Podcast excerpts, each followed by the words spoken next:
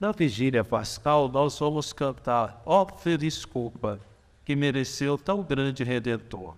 Nós nos alegramos, vamos dizer, exclamamos no hino, que a culpa de Adão deu-nos o grande Redentor, que é o próprio Cristo.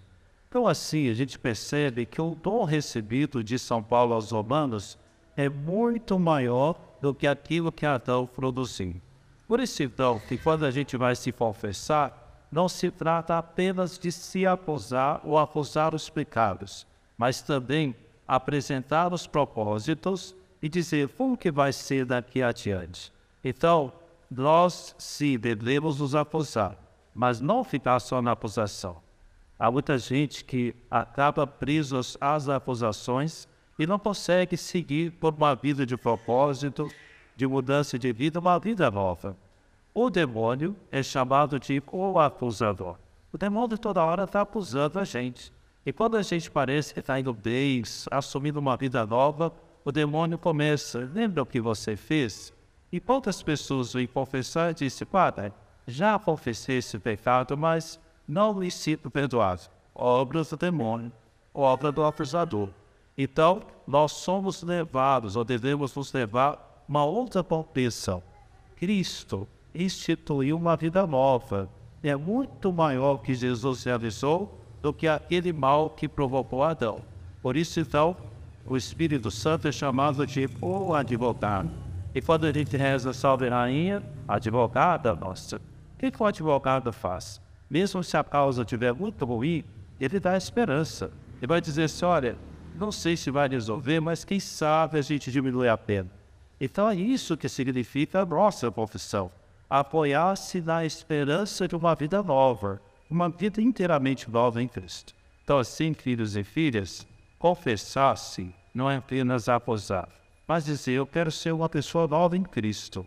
Por isso, então, São Paulo diz: o bem que Jesus realizou é muito maior do que aquilo que Adão e Eva introduziram na história do mundo. E então a gente ouviu a primeira leitura, aonde, aliás, aqui se fala do pecado original, que não tem nada a ver com pecado sexual, nem nada, nada, nem sexto, nem nono mandamento. Tem a ver com a vaidade, com a soberba. Aí está o pecado original. Os homens foram tentados a tomar o conhecimento de Deus e viver sem Deus. É aqui que está o pecado original. E a gente então se dá conta que, mesmo pelo batismo, limpos do pecado original, a inclinação do mal continua em nós. Então, a concupiscência explica para nós São Paulo essa inclinação para o mal. Nós repetidamente voltamos lá no pecado original. Viver sem rezar, sem recorrer à divina providência, tudo isso é soberba, vaidade. Eu não preciso de Deus. E ao configurar a vida deste modo, o que, que acontece? Olha só o pecado original, deixando seus astros em nossas almas e em nossa vida. Aqui está a fonte do pecado. É interessante, certa vez celebrando com crianças, né? e expliquei o, o demônio, a obra que ela fala, né? E é fica de pé. E o menino chegou horrorizado em casa e disse: Mãe, não é que a cobra lá do, do jardim, ela falava, meu Deus do céu, imagina uma cobra falar comigo, né? É mais ou menos isso, né? Isso é até pitoresco, mas vejam, aqui está o tentador. Tá vendo, mulher? Tenta lá, deixa falar, não é bem assim. Você vai ter um conhecimento. E aí a mulher foi e levou Adão à confusão toda, como sabemos. E aqui então, vejam quais são as atitudes. Quando Deus percebe, Adão, o que, que aconteceu? Não, Senhor, não fui eu, fui a mulher. Olha, o que, que aconteceu? Foi a serpente, né? Deus não quis nem ouvir a serpente e logo deu um jeito delas, e aí vimos, vemos né, o que aconteceu. Então, assim, muito cuidado também para que a gente não terceirize aquilo que é responsabilidade nossa. Ah, você sabe, padre, eu, meu esposo, meu esposo não é fácil. Não, padre, olha, é, os meninos em casa fazem muita confusão, né? Quantas vezes a gente não fica justificando, encontrando fora de nós aquilo que está dentro de nós. Então é importante que a gente comece a considerar isso. Quais são as minhas pautas? Quais são minhas culpas? E dizê-las, né? Há muita gente que vai para o confessionário e gasta um tempo narrando coisas ah, porque em, em 1900 sei que lá, claro, meus pecados, preguiça, vaidade, faltei à missa no domingo, olha, me irritei mesmo, pronto. Essa simplicidade nua e crua que a gente precisa se apresentar diante da, das nossas confissões. Então vejam, assim nos ensina é, o livro do Gênesis. O pecado entrou no mundo, mas nós devemos entender isso, não ter cuidado com a vaidade, a soberba, que é a, a fonte de todos os outros pecados, para que assim então nos mantenhamos na graça de Deus. No Santo Evangelho, aqui está Cristo, levado para o deserto pelo Espírito Santo. Percebam, é o Espírito que o conduz. Jesus não fazer vou ali para me expor. Não, ele vai para o deserto para rezar e o demônio aproveita-se também da situação. Então, esse recolhimento de Jesus, que é importante. Nós hoje estamos com muita dificuldade com o silêncio, com momentos de deserto. É, eu já disse, quantas vezes já lida na manhã esse dia, televisão ligada, rádio ligado, tudo, né? O dia todo, o dia todo, né? Entra no carro ou sai na rua para alguma coisa. O dia todo, o dia todo, sempre com ruídos. A gente não está fazendo silêncio. A gente não está conseguindo escutar. Então, veja, Jesus se retira. É um momento também de retiro, fica ali Cristo conduzido pelo Espírito Santo. Durante 40 dias e 40 noites, ao término, chegou o demônio. A quaresma, Jesus viveu uma quaresma. Ele passou por um momento profundo de jejum, de oração, de abstinência. Então, para Cristo vivendo a sua quaresma. E quando terminou a quaresma, o que, que aconteceu? Veio o demônio. Filhos e filhas, eu e vocês estamos fazendo a quaresma. Mas atenção, muita gente termina a quaresma e diz, ah, graças a Deus, eu vou tomar aquela cerveja. Ou seja, o que, que acontece? Chega lá, lá na Páscoa, volta para a terça-feira de carnaval. E às vezes até pior. Na hora que o demônio chega para olhar, ah, nem precisa, né? Já está entregue mesmo aos pecados. Deixa eu só ficar aqui. A gente ainda trabalha para o demônio. Termina a quaresma, a gente volta. Em alguns casos até pior. Então o demônio pensa, ah, para que eu vou me calçar aqui, né? Só vou assistir tenhamos cuidado isso. A quaresma tem que deixar sinais de santidade na nossa vida. As lutas que estabelecemos durante a quaresma, depois tem que ser levada pela vida. Então, por isso que a gente tem que ter atenção. É lá no final da quaresma que está o problema.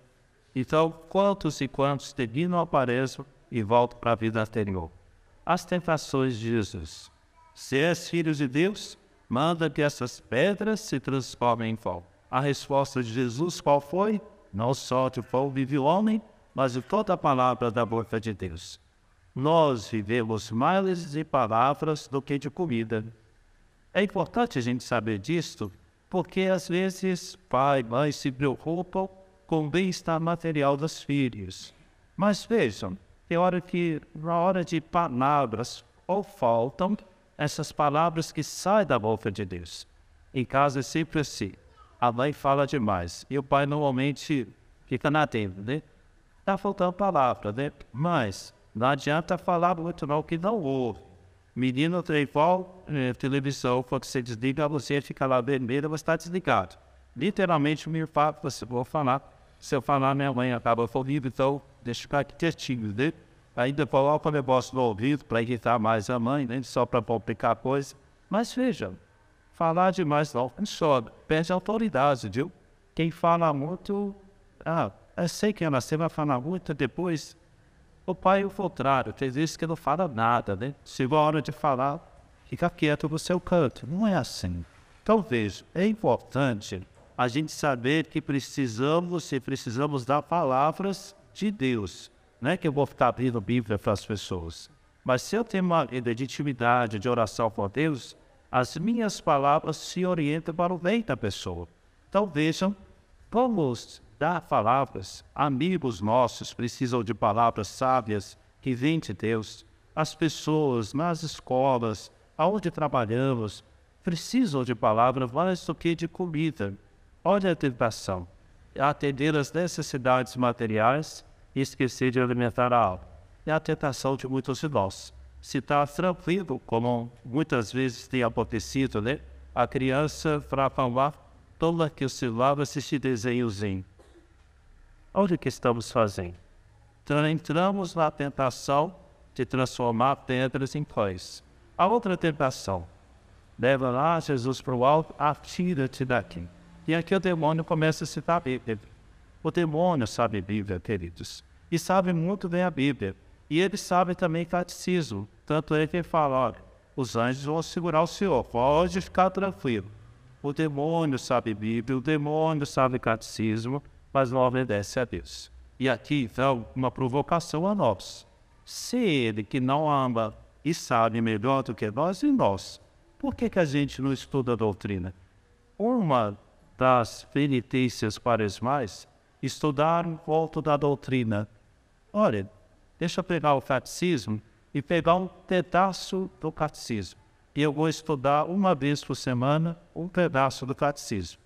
Não entendi nada. É para isso que existe o padre. Ó, padre, não entendi nada do catecismo disso. Ah, tá dito isso. Ah, tá beleza. Ok? Então, tá aqui uma coisa. A gente tem que ser melhor do que o demônio porque o demônio não ama a Deus. Nós amamos a Deus e queremos amar a Deus.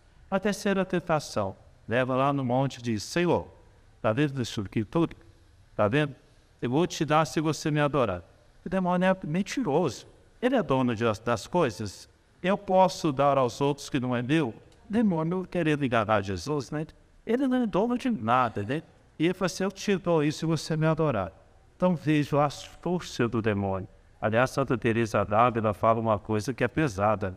O demônio é tão esperto que usa até das coisas boas para nos enganar. Olha, tem gente que escolhe penitência, escolhe mortificações sem conversar com o padre. Não fala com o padre. E aí o que, que acontece? Se mete em cada rascada que depois, no fundo, está o demônio.